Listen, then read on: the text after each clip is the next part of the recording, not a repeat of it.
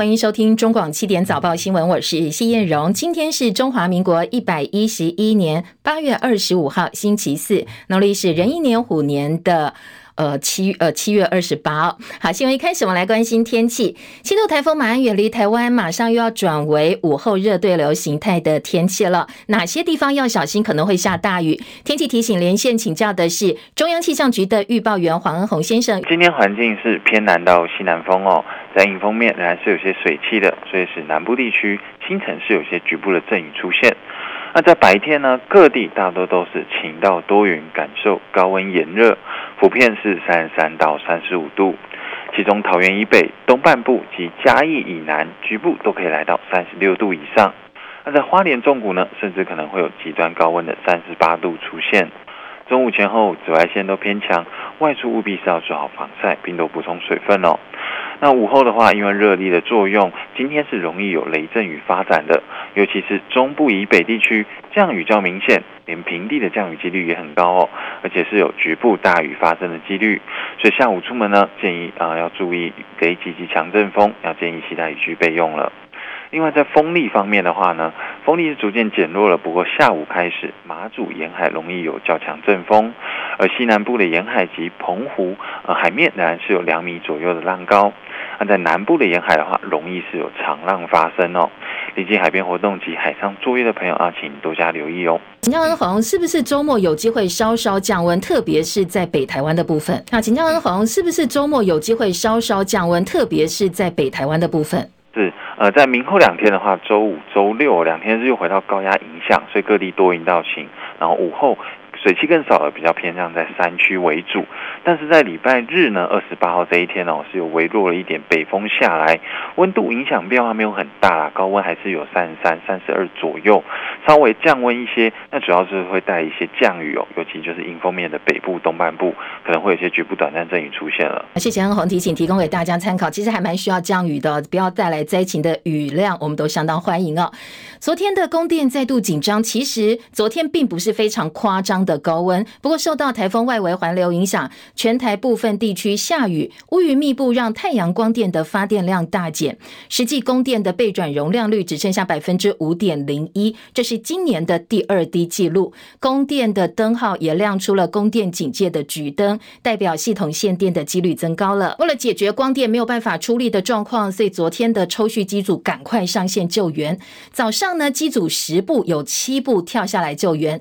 除了今年三零三大停电之外，很少会让这么多的水力机组投入发电。幸好昨天傍晚北部降雨，同时也降温，所以整体的供电吃紧状况得以疏解。那今天台电网站显示是亮出了供电吃紧的黄灯，预估被被转容量率在尖峰时候是百分之七点三六，供电是稍微余裕，但是也有一点点紧色。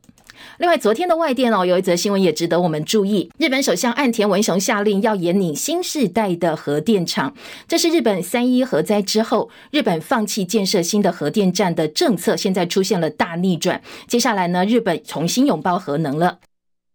今年夏天，日本面临电力危机，在日本国内要求扩大使用核电的呼声高涨。经济产业省先前归纳出新一代核电站技术开发的进度表，很明确的说。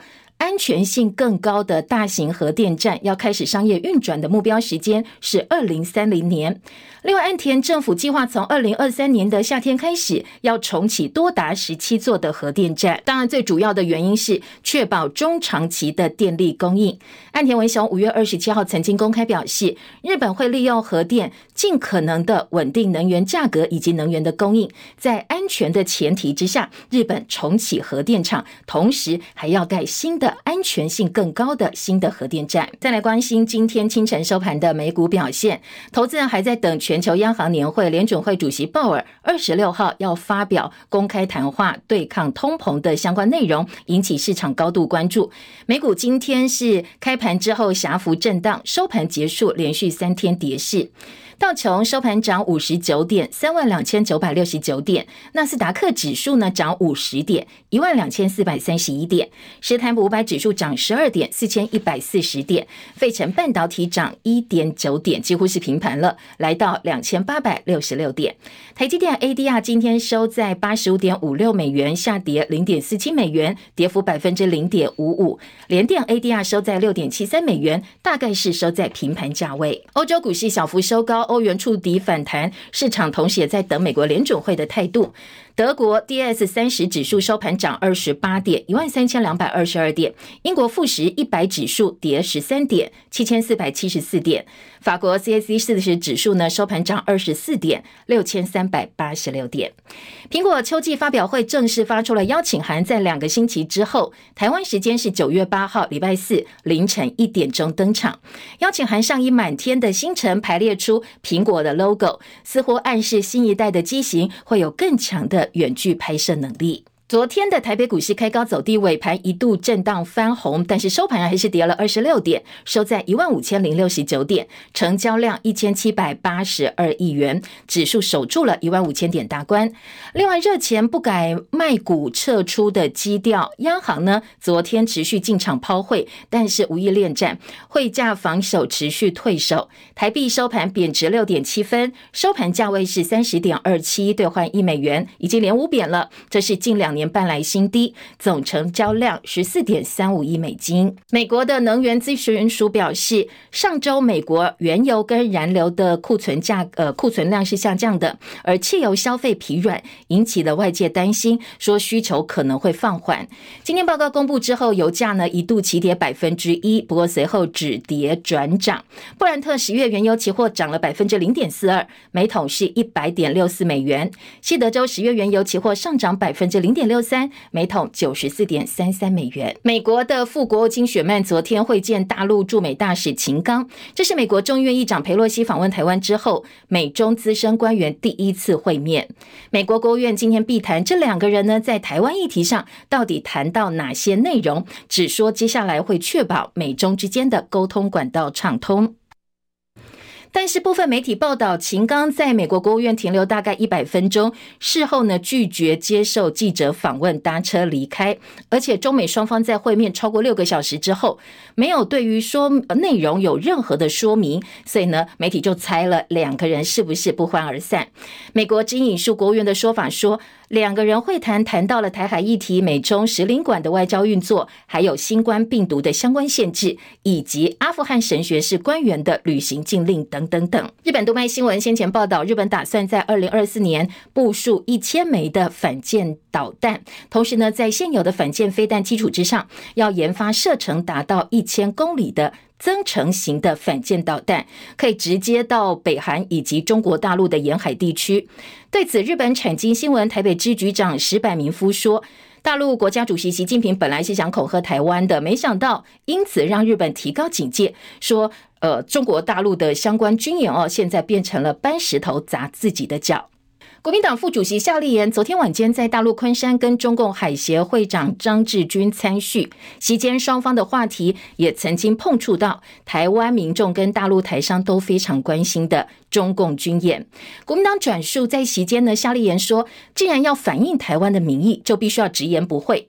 国民党文传会副主委林嘉欣转述了双方见面谈话的内容。那夏副主席也会利用这个机会，强烈的反映我方对于军演的态度。以及基层农民权益受损、中小企业权益受损的问题，还有在陆台人、台商、台生、台胞、台眷在陆的一些情况，会当面来反映这样的心声。那海协会它是一个民间的半官方的单位，张志军会长过去和夏联副主席哦也曾经认识，所以这是一个单纯的参叙。两个人见面之后，国台办也发布张志军会见夏立言一行的新闻稿。张志军跟夏立言呢，在新闻稿当中特别强调，两个人是老朋友了，都曾经担任双方两岸事务主管部门的负责人，曾经共同参与推动两岸关系的和平发展。所以这一次见面，就当前两岸关系交换了看法。不过，张志军表示哦，军演是捍卫国家主权跟领土完整，遏制打击台独分裂以及外来干涉的正义之举。重申要坚定支持九二共识，反对台独的共同政治基础，加强沟通，才能够维持台海的和平稳定，造福两岸的同胞。昨天网络上疯传一张中共民用无人机亲门踏户飞到金门二胆岛，拍到下方有两位哨兵站岗疑惑的表情。这个照片呢，在网络上疯传，而我们的士兵投丢石头投掷石块，试图要驱离无人机的短影片，现在也流出来了。好了，共用无人机来侵扰我们，我们竟然只能够用石头来反击哦。昨天晚间，经防部证实说是消息官兵自发性的投掷石头来驱离无人机。外岛官兵现在秉持的是备战不求战的原则。国防部昨天深夜表示，中共无人机侵扰，除了测试国军的应变作为，也借影片要制造一些错假讯息，分化诋毁国军，说这个是认知作战的一部分。接下来呢，考量到奏合敌情的威胁等等因素，国防部明年会获装遥控无人机的防御系统，会优先配给外岛的防区运用，来应对这些灰色地带的威胁。学者苏子云则建议，在离岛可以设置防空气球来加以反制。昨天国内政坛话题焦点聚焦在前新竹市长林智坚中华大学的硕士论文到底有没有抄袭哦？昨天呢，中华大学做出了认定，继台。台大认定林志坚的硕士论文抄袭，撤销硕士学位之后，中华大学昨天也认定林志坚的硕论抄袭，而且情节重大，撤销他的科管所的硕士学位。林志坚的双硕士学位现在被双杀，通通被撤了。这是台湾政治人物的第一人。而国民党跟民众党说，蔡英文总统当初征召林志坚参选桃园市长，而且一路力挺，应该为他的世人不明、盲目背书、伤害台湾的学术伦理，向社会公众哦公开道歉。我们先来听听看，昨天中华大学公布审议委员会的调查决议。中华大学的教务长林玉立宣读调查结果：林志坚均就本案硕士学位论文文字写作，确实存在抄袭歧视，且情节重大，并建议依法撤销林志坚军硕士学位。在台大跟中华大学都撤销掉他的硕士学位之后，现在林志坚的学历呢，最高是中华大学气管系呃系的一个学士学位。中华大学同时认为林志坚的指导教授贺立行，还有口试委员李永珍不查有明显疏失，会送给教评会检讨。不过这两个人都已经退休了，已经没有在学校任教。中华大学公布林志坚的论文审议结果，认定抄袭。而当初踢爆说他论文抄袭的台北市员王鸿薇表示，林志坚在短时间之内被这两所大学双杀哦。他要求除了林志坚要道歉之外，包括蔡总统，包括挺他的桃园市长郑文灿，以及民进党桃园市长参选人郑运鹏，通通都要公开道歉。林志坚也创下国内的政治人物第一位，在短短一个月之内啊，就失去两个大学的硕士学位，那成为一个双杀的。我在这边要求一路在瞎挺林志坚的蔡英文、郑文灿、郑运鹏要出来道歉。第二点，因为林志坚抄袭的是中华大学他们啊去投标得标的。我们竹科管理局的一个委托案，竹科管理局必须要去告林志坚，告他侵害竹科的智慧财产权。那竹科管理局昨天晚间也发了声明说，等中华大学回回复他们相关内容之后，会再演绎后续的处理方式。网友翁达瑞指控抄袭者是另外一个当事人于正煌，而于正煌呢，他的委任律师吴俊达也向地检署提出了告诉，控告这个被网络上被认为是躲在网络后面的绿营侧翼翁达瑞，他的本名叫陈时奋，昨天也被挖出来了，要控告他妨害名誉跟公然侮侮辱等罪嫌。好，现在林志坚的学位被双杀撤销，朝野立委都认为可能会影响到的是桃园以及新竹市呃的两个部分的地方市长的选举选情。对此，前立委郑宝清他不排除脱离民进党参选。最近被传出跟民众党桃园市长参选人赖香伶密会，政坛传出呃这个郑宝清有意取代赖香伶披白袍参选桃园市长，不过双方都已经否认这个传言了。民进党桃园市长参选人郑运鹏则说，尊重林志坚市长的后续救济，他也支持林志坚继续捍卫自己的清白。因此呢，王鸿薇紧咬郑运鹏哦，要他公开道歉。他一路还在坚信，而且帮林志坚来做辩护。郑运鹏，你现在如何自处？国民党的桃园市长参选人张善政的要求，除了林志坚，民进党从上到下，包括蔡英文主席，包括郑文灿市长，还有郑运鹏这个参选者，都必须对全民道歉。而传前立委郑宝清可能会出走民进党，会影响到郑运鹏的选票。郑运鹏昨天也做了回应。一向不会去怀疑说我们的支持者也好，我们的前辈也好，那有任何不团结的这样的一个可能性。另外，国民党新竹市长参选人林根仁跟民众党提名的立委高鸿安也都要民进党道歉。不只是他个人受到否定，更让曾经相信他、投票给他的新竹人蒙羞。我们认为沈慧虹女士应该要为自己过去未审先判、相信林智坚没有抄袭。认为台大抹黑的这样的言论要进行道歉。在台北市长选战部分呢，台北市现任副市长黄珊珊表示，这个礼拜六他完成市政工作之后，就会请辞参选，为选台北市长做准备。好，黄珊珊请辞之后呢，台北市长选举正式形成了萨卡都的局面。台湾采购各厂牌疫苗的单价现在是机密，竟然要保存三十年，引发了争议。台北市长参选人蒋万安最近猛攻疫苗采购黑箱议题，说他在立法院担任调阅小组疫苗调阅小组召集人的时候，曾经透过秘密会议要求卫福部提供相关的资料。不过疫苗价格、到货期程跟数量，通通遭到呃屏蔽，那质疑是有黑箱。但是绿营则说，按照立法院的议事录，是疫苗调阅小组同意卫福部去把这些资料给遮蔽的。而当时呢，担任会议主席的就是蒋万安，说你蒋万安自己决定，而且同意遮蔽，现在反而打自己的脸。不过蒋万安昨天提出了反击，而陈时中呢，面对各界要求要公布高端疫苗的采购价格，昨天也有一些回应、哦。我们要先进广告，广告之后来听听看大家是怎么说的，当然是各说各话、哦。昨天绿营批哦，是自己同意把。疫苗采购的相关内容给遮蔽，没想到自己打脸了。来听听看陈时中跟蒋万安分别怎么说。蒋万安的反击是：在这里面我讲最清楚的应该是会议的主持人嘛，哈，他有什么任何的一个疑问都可以在会议里面出来。陈时中当时的态度就是，要么你就看遮蔽，要么你就什么都看不到。请问在野党有什么选择？原本认为，好，你遮蔽的部分就只有商业机密。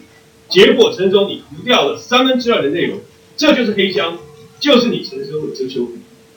那陈时中也说，你当时是主席，你有任何不同意见或者是不同意的话，你就可以提出来。昨天蒋万安说他也有提出来，但是陈时中面对他的质疑是支支吾吾的。另外，蒋万安要求陈时中公开高端疫苗的采购价，陈时中则反批哦，我公开高端疫苗的采购价对社会有帮助吗？陈时中也说，随时可以调整密等，可以公开。那就请你提前公开，而且先从高端开始公开，但他敢吗？对，那公布的高端的疫苗的价格对社会又有什么帮助？对，没有什么好代言。其实，在立法院，他们以前都算过了。好，对社会不知道有没有帮助了哦，但是很多的在野人士希望能够厘清真相。昨天台北市长柯文哲面对陈时中说，高端要卖到全世界，他大酸说别傻了，你能卖给谁呢？柯文哲强调，采购资料封存三十年是因为刑法追诉期是三十年，想也知道不能公开，后面一定有见不得人的事情在藏着。而蒋万安也质疑监察院护航三加十一政策。那陈时中先酸蒋万安对中央政策，如果你不满的话，你可以去选总统，两年之后就要选总统了。不过后来他又受访媒体问说：“你这样讲什么意思啊？”他又否认说：“我没有说过这样的话哦。”蒋万安则反击：“陈时中是因为被踩到痛脚了，所以呢后来开始口不择言。”中央政府要改改组或怎么样，什么不满意，后年还可以算总统哎。我有讲过谁要选总统。应该是因为被踩到痛点，公开透明就是他的阿基里斯腱，所以只要谁提到他就会跳脚，口不择言。另外，最近有网红以陈时中选台北市长，连阿扁都看不下去作为标题拍影片，被很多的平面媒体转载了。内容主要是说，前总统陈水扁受访的时候直言，民进党台北市长参选人陈时中一面当指挥官，一面写选举书，一心二用，分心了。还说疫情确诊死亡一万人，难道说陈时中不是踏着将近一万具的尸体拾级而上，要进军台北市政府，甚至也暗酸接棒的指挥官王必胜闹绯闻了，在外面生孩子，竟然还升官。这影片上传第二天，昨天陈水扁发了紧急声明说，这是媒体扭曲了他当初谈话的核心价值。话锋一转，他还预言说，相信接下来撒卡都在三强鼎立的情况之下，陈时中会扩大领先差距，成为民进党第二位台北市长。那陈水扁也为媒体扭曲他的谈话，向陈时中道歉。宜兰地检署昨天、前天哦，侦结起诉县长林姿妙的十五人，指他涉犯四案，其中两案呢是违反贪污治罪条例。同时，检方也对法院要求从重量刑。林姿妙被起诉，国民党的宜兰县长选举要不要换将？昨天讨论了一会，不过呢，国民党主席朱立伦出来定调，说他相信林姿妙的清白，在宜兰县的提名部分呢，绝对不会换人。名嘴周玉蔻先前发表旺中是中共传声筒的评论，被旺中集团提告求偿，双方先调解。但是呢，周玉蔻疑似违反调解规定，又再发表攻击性、恶性的言论，所以经过旺旺集团董事长蔡衍明跟中天电视提告求偿，台北地方法院昨天判决周玉蔻必须要给付给蔡衍明八十万，给付给中天电视两百万，加起来是两百八十万的惩罚性的违约金。不过全案还没有定谳，还可以再上。上诉，涉嫌杀害台南双井的嫌犯林信吴，昨天呢，地院开庭认定他涉犯杀人、强盗、枪炮弹药刀械管制条例等等重罪，而且犯嫌重大，有逃亡灭证、反复实施犯罪之余哦，所以裁定收押不进见。明德外役监逃犯林信吾残忍杀害员警曹瑞杰、涂明诚。曹瑞杰的叔叔昨天受访表示，他听到外役监说他是余假未归，而不是脱逃，家属气到不行。他说林信吾都余假一个礼拜了，如果说你赶快把人抓回来，可能就不会导致两个员警身亡了。两个人的性命躺在那边，他可以用逾假未归的死。你有没有努力？有没有尽力？有没有做到？我们家属昨天看到。真的是非常非常气到一个不行，他不应该是这种态度，是事后再说逾假未归。如果这个明德他的 SOP 标准流程做得很好，逾假未归这个四个字好没关系，我可以让他讲。可是是一个礼拜吗？应该是三天内吧。强烈要求说，一定要让被害者来这边，向已经罹难的远景至少请他跪在地上。曹瑞杰的叔叔质疑明德外役监是在推卸责任，相关单位应该要来检讨流程。昨天，包括法务部长蔡清祥跟明德外役监口径一致表示，除非有特殊状况，否则逾假未归，接下来还是会用脱逃罪来加以侦办。明德外役监的副典狱长江正亨说：“逾假未归，哈，按照法令规定，如果没有这样理由，哈，是以啊脱逃罪来论处，哈。至于说他有没有构成脱逃罪，最后要经过法院的。”好，另外在杀警案的后续几个重要发展，告诉大家哦。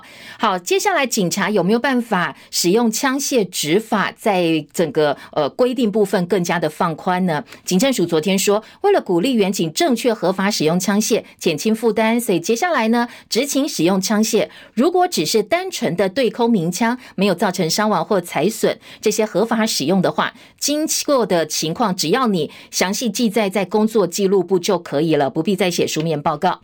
判死刑却不执行，昨天司法院跟法务部被质疑是互相甩锅。立法院长游锡坤第一时间表态说，他是反对死刑的，但是杀警一定要判死刑，引起大家质疑蔡政府的废死立场是矛盾的。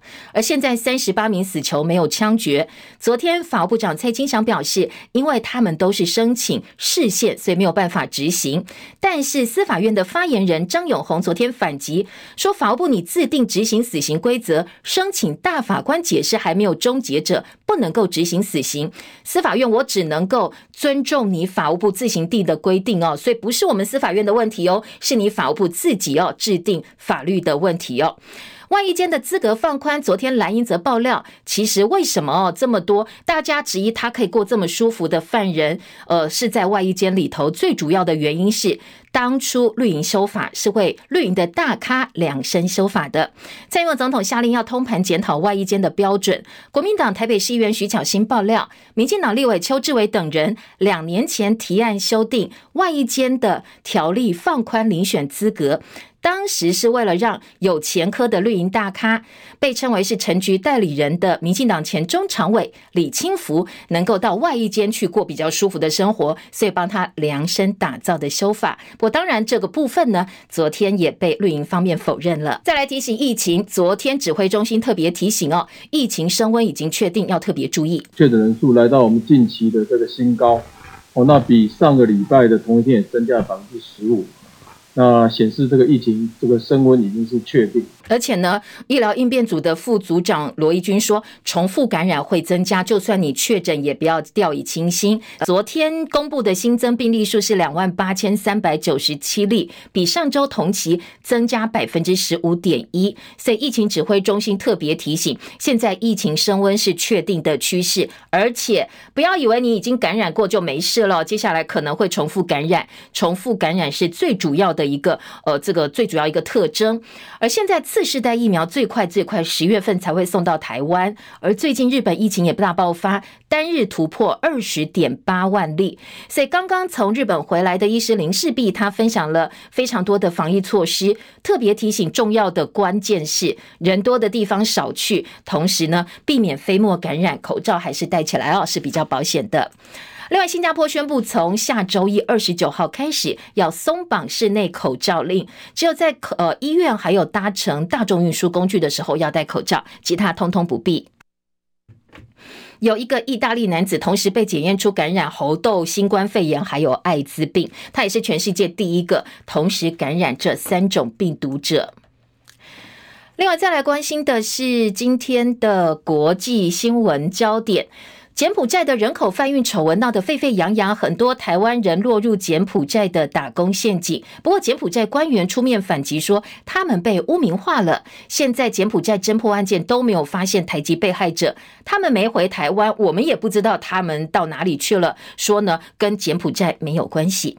美国通膨飙升之际，美国总统拜登说，政府要为很多负债累累的大学生免除一万美金，大概台币三十点二五万元的学贷。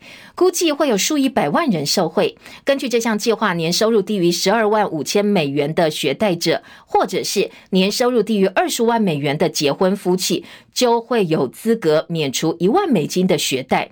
全美估计大概四千五百万学贷的贷款者将会因此受惠。比利时跟英国双国籍十七岁的少年麦可罗瑟福德，他驾着飞机抵达保加利亚，也是史上第一个哦，独驾飞机环绕地球最年轻的飞行员。他今年三月从保加利亚起飞之后，飞行了五个月又一天，今天飞回保加利亚的一座小型机场，写下最年轻。独驾飞机环球的记录。七十六岁的好莱坞艺人席维斯·史特龙三度离婚，美魔女老婆已经跟法院诉请离婚了，要结束这段长达二十五年的婚姻。国内面板产业今年的景气反转向下，终端消费需求减缓，还有库存过高的疑虑，不像前两年的融景。先前传出面板厂商已经陆续减产，有厂商的员工向媒体投诉说，台南的面板大厂强制员工休假，而且休假不给薪水，你要请自己的特休。对此，群创说他们是为了鼓励同仁连续休假去充电，这是个充电计划。不过劳动部也讲话，劳动部说，诶，群创这么做明显违反劳基法，如果有员工提出检举的话，将开罚五到一百万元。劳动部也建议群创，如果公司有困难，可以先跟劳工协商。现在呢，地方的劳工局已经开始了解状况，要来劳检了。如果真的属实的话，就要开罚。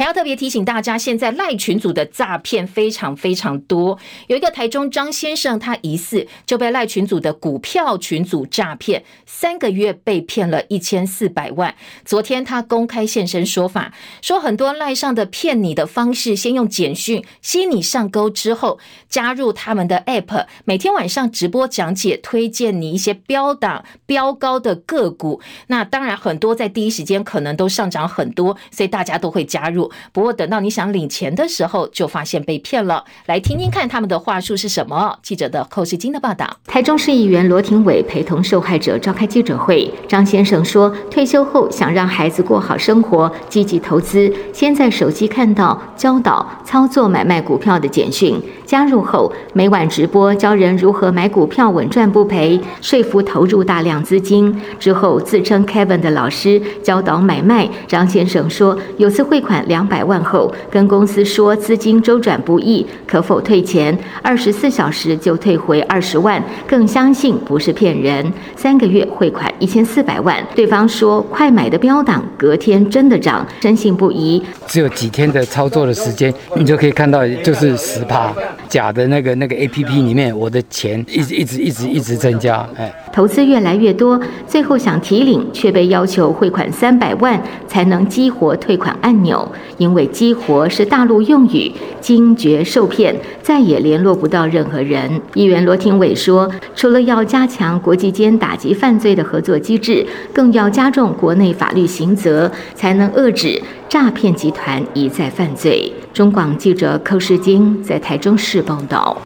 中华职棒第六队台钢雄鹰昨天宣布签约金五百七十万，附带激励奖金一百四十万，签下季中选秀会的状元曾子佑，这是雄鹰队史上第一位选手。陈凯的报道。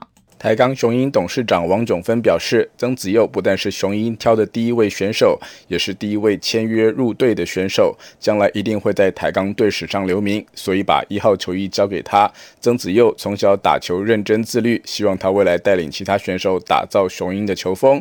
从桃园中平国小、新民国中到平镇高中一路科班出身，曾子佑却在国三毕业那一年陷入大低潮，几乎是打不出安打那种状态。平镇高大家的实力都非常好，也觉得。自己会不会就没有那个能力跟人家竞争啊？所以就想放弃。妈妈就跟我讲啊，给自己多一点信心嘛。在家人支持鼓励下，继续棒球路，南瓜国内所有高中赛事的最佳游击手，也打出状元身价。曾子佑表示，雄鹰选他当状元，又给他穿一号球衣，非常荣幸，会拿出该有的实力。接下来才是真正的挑战才会开始，所以心态没有松懈，因为知道后面还有很很难的一条路要走。曾子佑还透露，小时候曾经报名参加统一棒球夏令营，跟潘威伦合照。现在自己进入职棒，也想跟潘威伦在场上投打对决。中广记者陈凯在台北报道。另外，世界排名第二的羽球呃戴资颖哦，昨天在世界羽球锦标赛女单的三十二强赛，只花了二十六分钟，二十一比九，二十一比十二，轻取斯洛伐克女将雷皮斯卡，她是个人第。七次晋级到十六强赛，我们要帮大家读报喽！不要走开，马上回到现场哦！这里是中国广播公司。公司。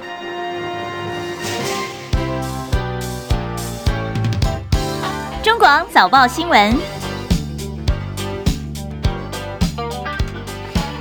时间七点三十九分，赶快来听今天早报读报。今天早报在头版的新闻聚焦，中时联合焦点是放在林志坚的中华大学的硕士论文，现在也被认定是抄袭，而且撤销了学位。好，在选桃园市长没选成，现在他的学位从双硕士变成了一个学士。今天中时联合都是头版头条，配合内页三版的大篇幅报道。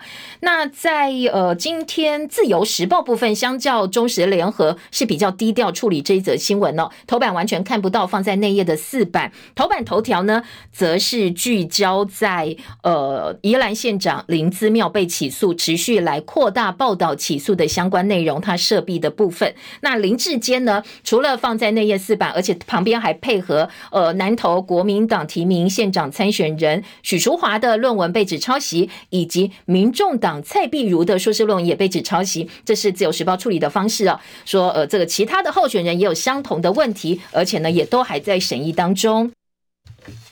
至于林姿妙涉贪的部分呢，今天自由时报是头版头条，配合三版来做报道。其他的头版新闻还包括了国民党的副主席夏立言昨天跟大陆海协会的会长张志军参叙了，到底谈到哪些事情？今天的联合报是用头版下半版面来加以报道。重点是放在呃有传达不满军演，这是联合跟呃这个中国时报内页的新闻切点。中介法这个 NCC 要管网络的中介法真的暂缓了吗？今天中国时报用头版下半版面表达质疑，说要小心啊，可能是缓兵之计哦。等数位发展部成立之后，可能还会再起，或者选举选完之后还会再来。好，另外，蔡英文昨天只是说，呃，数位中介法在没有共识的情况之下，应该要归零思考。今天在疫情部分呢？中国时报跟自由时报都报道了，在头版，呃，中国时报的重点是疫苗合约的封存三十年。中研院的院士呢，呃，这个陈培哲他建议说，其实应该要实价登录，大家随时可以去看，就能够避免争议。而且中国时报也质疑。陈时中的说法是一变再变的。那疫情本身，今天自由时报则是提醒，下周单日的确诊人数可能又要回到三万多例。前半段新闻也提到了，指挥中心提醒疫情又要再升温了。那到了开学之后，九月中下旬会到达最高峰，所以接下来疫情的部分还有 BA. 点五，它的传播力很强，所以防疫千万千万还是要持续下去哦，不要掉以轻心。早报社论中时聚焦是双警命案，说蔡政府犯了三大错，一个是呃枪械使用的时机、外衣间的管理，还有蔡政府对死刑的态度，这三个部分，今天中国时报用社论来加以检讨。联合报社论也是关心台南的两名员警被杀的后续，说前线卖命的是警察，后面星星表态的是高官，高官一下说一定要判死刑啦，或者是说哎这个要开放枪械使用的弹性等等等。都可以早早做的，现在都只是觉得惺惺作态哦，呃，该做的时候没有做。甚至徐国勇跟警政署的前署长陈家清还公开恶斗，导致呢整个远警的士气不振。他有检讨自己吗？好，这是联合报社论提出来的质疑。至于呃自由时报聚焦，则是说两岸呢在中国大陆一中政策的口号。呃，今天自由时报说这是假戏啊，在演戏，可以休矣。说你老共呢围台军演飞弹发射。还有很多美日等国会的议会都组团到台湾来，大家都看清了，这是呃一中呢是假的，是配合武统的一种呃政策跟口号跟话术，所以自由时报说你只是把台湾逼得更远而已哦，一中假戏可以休矣。好，这是三个报纸今天的头版跟社论的重点。继续回头来听听看相关报道，在内文部分还有哪些进一步的报道？我们先听到的是今天的《中国时报》头版头条大标说，林志坚学位遭台湾大学、中华大学双杀，硕论抄袭，中华科管所认定情节重大，再也要求蔡英文道歉。联合报说林志坚再丢中华硕士。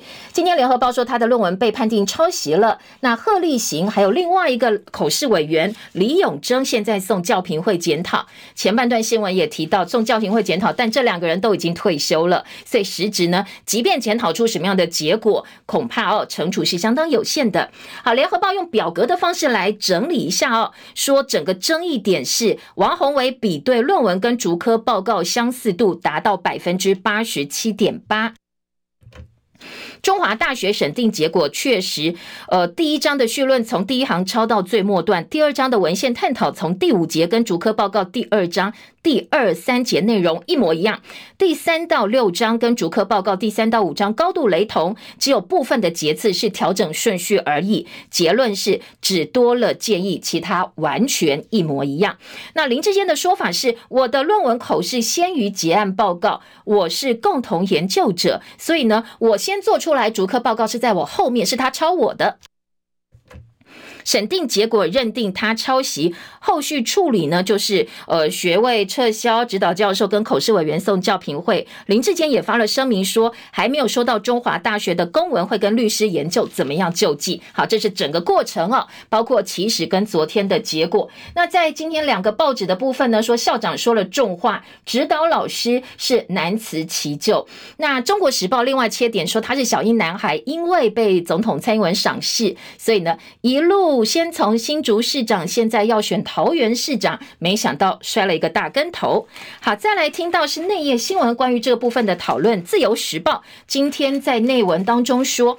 中华大学认定抄袭，林志坚喊冤。而当年呢，徐耀昌的论文案也被指抄袭，但是中华大学并没有撤销学位。言下之意哦，当时国民党立委徐耀昌的硕士论文被指抄袭，中华大学没有这么严格。下半版面呢，《自由时报》说许淑华的硕士论文逢甲最晚十月会公布，而在蔡碧如的论文部分，明德财经大学现在也在处理当中。好，除了林志坚，还有其他。他人的硕士论文现在也被质疑了，这是自由时报。那中时跟联合今天的报道方向，像联合报他就说：“哎，这个林志坚当初在台湾大学说他硕士论文抄袭的时候，他跳出来喊冤，但是过了这么久，他还没有正式提出申诉。换句话说，如果你真的要证明清白，赶快提出申诉啊！但是现在没有任何的动作。好，各个角度不同的报道。”自由时报今天头版头条则是宜兰县长林姿妙。今天自由的大标说，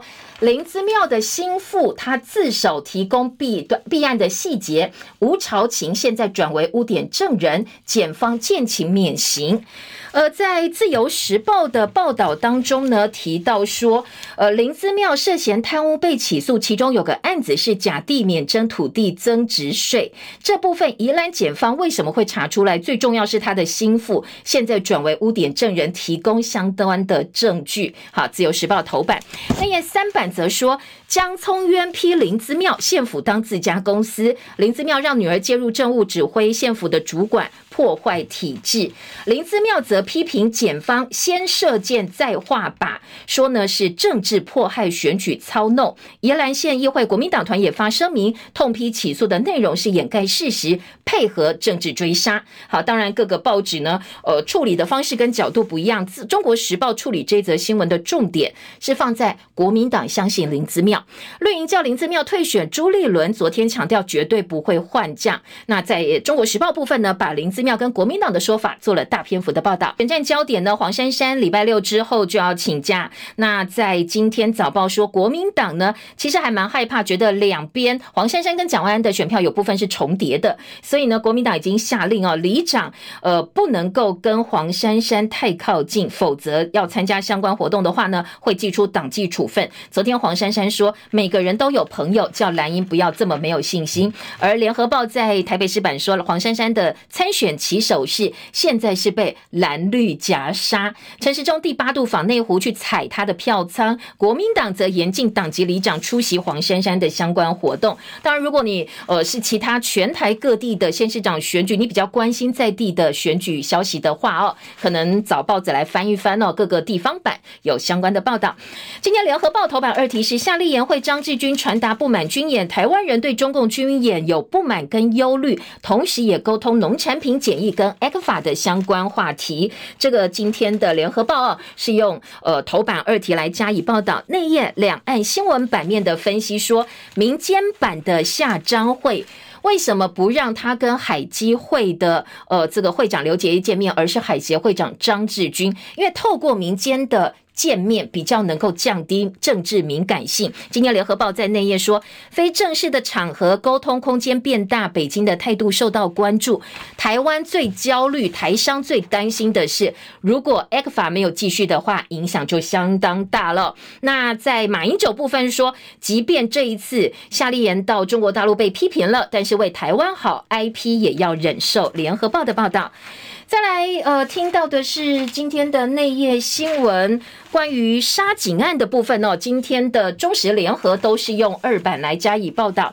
好，中国时报聚焦重点是外一间放宽资格，蓝营爆料是为绿营大咖量身修法。徐小新批陈菊代理人李清福想忧郁，民进党为一己之私酿成危害，绿营则驳斥修法很严谨，而且是经过朝野协商。徐巧芯说，这个是民进党二零二零年六月修法放宽外役间的遴选规定。那最主要关键人物是陈局代理人陈其迈大将李清福。同时呢，李清福是在蔡英文选举的时候担任大高雄后援会的总会长。他因为贪污被判刑十年，二零一七年发监执行。后来呢，他又赌博罪被判三个月，因为累犯，当时是没有办法申请到外役监去的。所以呢，在二零二零六月修法资格一放宽，他立刻申请到外役监去，而且成功了。所以徐巧芯批评哦，你一个监察院长陈菊怎么跟贪污犯混在一起？是不是陈菊在运作？否则为什么提案人邱志伟、邱意莹、赵天麟、许志杰，通通都是高雄的立委？他炮轰民进党，为高雄黑派呃黑派新教父打造了一个新天堂，结果呢，造成很多家暴贪污的人，通通都可以到外役监。一下，呃，放宽了对他们的管制，跑到社会上来，就造成了别人的危害。这是今天《中国时报》二版的报道。其他几个重点是判死刑不执行，司法院跟法务部互相甩锅。《联合报》则说，杀警凶嫌林信吾被收押，无辜两名男子的口卡外流，警方追查。外界批评发布乌龙嫌疑人的资讯，恐怕会变成冤案错放真凶。这个重点就是记不记得第一时间有一个诚信通缉犯，在个林贤没有被抓到的时候，大家都说啊，这个坏人呢，我们赶快把他资料散播出去。网友也赶快哦，在肉搜把他找出来。后来才发现是乌龙一场，那明明侦查不公开啊，为什么他的资料大家都可以看到？这是今年联合报在二版上半版面要讨论的重点。下半版面是鸵鸟式的废死，司法跟人权双输，说呢，呃，这个执政党低调因应死刑，法务部跟司法院互相甩锅，废死是民进党早期的主张，执政之后又不敢违逆民意的压力，敢做不敢说，剩下谎言，累积更多的民怨。蔡政府去年创下零判死、零执行的记录。释宪组死刑吗？司法院推给法务部，法务部推给司法院。好，联合报的相关报道。好，再来听到的是呃疫情的消息哦。今天在自由时报的头版下半版面说，疫情升温确定，BA. 点五的传播力很高，重复感染几率高。有三大措施要来保护高龄跟小朋友，包括现在住宿式的长照机构跟给药机制，加强社区六十五岁以上长辈的筛检跟确诊给药，鼓励小朋友打疫苗。好，这三个措施。好，再来听到的是 BA. 点五来势汹汹，专家提醒小朋友跑不掉，因为呢，曾经感染者、曾经确诊者应该会再确诊，是相当重要的趋势。全民应该每个人都要打一剂次世代的疫苗。联合报也强调，重复感染是下波的特征，高峰会落在九月的中下旬，没有完整打完疫苗的小朋友将是重中之重。疫苗价格，今天《中国时报》内页三版说，以色列二十八块美金就可以买到 BNT，而且网站上都查得到相关资料。联合国的儿童基金会官网明白标示价格，蓝英打脸陈时中，因为陈时中说哪个国家有公布，哎，蓝英就告诉你，我在联合国网站就可以看到哦，以色列二十八块美金买到 BNT 的，炮轰绿营从上到下去遮掩。今天中国时报披露的价格是我们买的疫苗平均价一剂七百六十五块，但是呢，呃，莫德纳疫苗美国一剂是十五块美金，十五块美金你就算乘以三十也才四百多块钱，相较我们的七百六十五块。差了大概哦，快要一倍了，不到一倍哦。好，这个是今天的《中国时报》。你对疫苗价格有兴趣的话哦，《中国时报》也是整个版面的报道。再来听到的是，呃，今天在国际焦点，《旺报》二版说，乌克兰独立纪念日，美国送最大笔军援三十亿美金。战争满半年，泽伦斯基喊话奋战到底，收复顿巴斯地区跟克里米亚半岛。今天的《自由时报》这一则新闻是头版中间版面，一样是大标题的报道哦，告诉大家，俄乌战争进行到现在呢，美国昨天宣布。追加军购的援助三十亿美金，三十亿美金你换算台币其实是蛮多的，其实很惊人，大概九百多亿。所以呢，说希望呢乌克兰加加油，不要为放弃自由而战。今天的《自由时报》跟《旺报》都有相关的报道。昨天乌克兰誓言要拿回克里米亚，《联合报》国际新闻版面是。日本的核电政策大转弯，现在打算要建新的核电厂，旧的电厂现在也要延役。好，提供给大家参考。工商时报头版头条来关心昨天公布的数据，M1B M2 年增率出现了死亡交叉，台股资金动能转弱，七月的 M1B M2 年增率双双下滑到百分之六点六七以及百分之六点九九。经济日报也说，台股的资金现在亮起了警讯跟红灯，M1B M2 年增率死亡交叉四年半来仅见，特别提醒哦，呃，可能这个货币死亡交叉让投资人是很害怕，因为它代表的是资金动能紧缩，对于台股表现当然是比较不利的。今日日报今天头版下半版面说，台股的股王换人做了，信华现在挤下大立光，股价昨天涨超过百分之六，一九八零元做收，投信力挺，不过外资已经连卖三天。再来，在工商时报头版下半版面也提醒，太阳光电吃紧，昨天供电亮橘灯，接单恶化刚。才除了群创鼓励大家休假哦，现在工具机业也鼓励休假。最主要，大陆疫情加上限电影响，订单衰退两到三成左右。好，IC 设计希望台积电能够让利。那些新闻还包括这个中介法，现在呢在联合报说，呃，蔡英文喊的捍卫自由，其实是选举考量的关系才喊停的。我们时间到了，谢谢大家，明天见喽，拜拜。